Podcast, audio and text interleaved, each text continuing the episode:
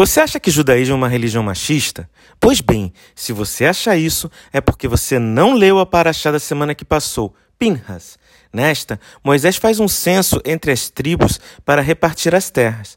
Entretanto, esta repartição era baseada nos patriarcas de cada família. A Torá nos conta o caso de uma família na qual o patriarca tinha morrido e tinha deixado apenas filhas. Elas foram falar com Moisés e perguntaram se, pelo fato de não terem tido um irmão, não teriam direito a uma parte da terra.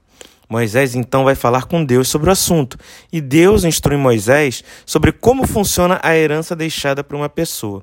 Veja que isso é atual até os nossos dias. Deus diz a Moisés que elas têm direito à parte da terra que era de direito do pai delas.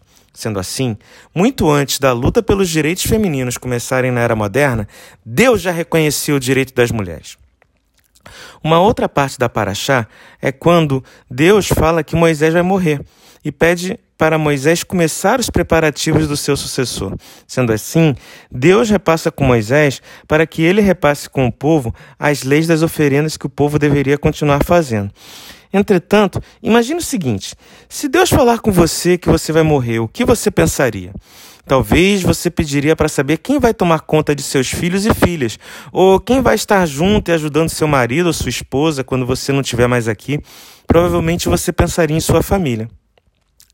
Moisés teve esse mesmo pensamento, mas não em relação à sua família apenas, mas sim em relação ao povo todo.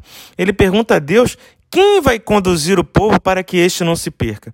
Vemos com isso que, para Moisés, o povo de Israel era como se fosse a sua própria família. Por mais erros que a sua família ou o seu povo faça, você sempre vai amá-los e querer o seu bem.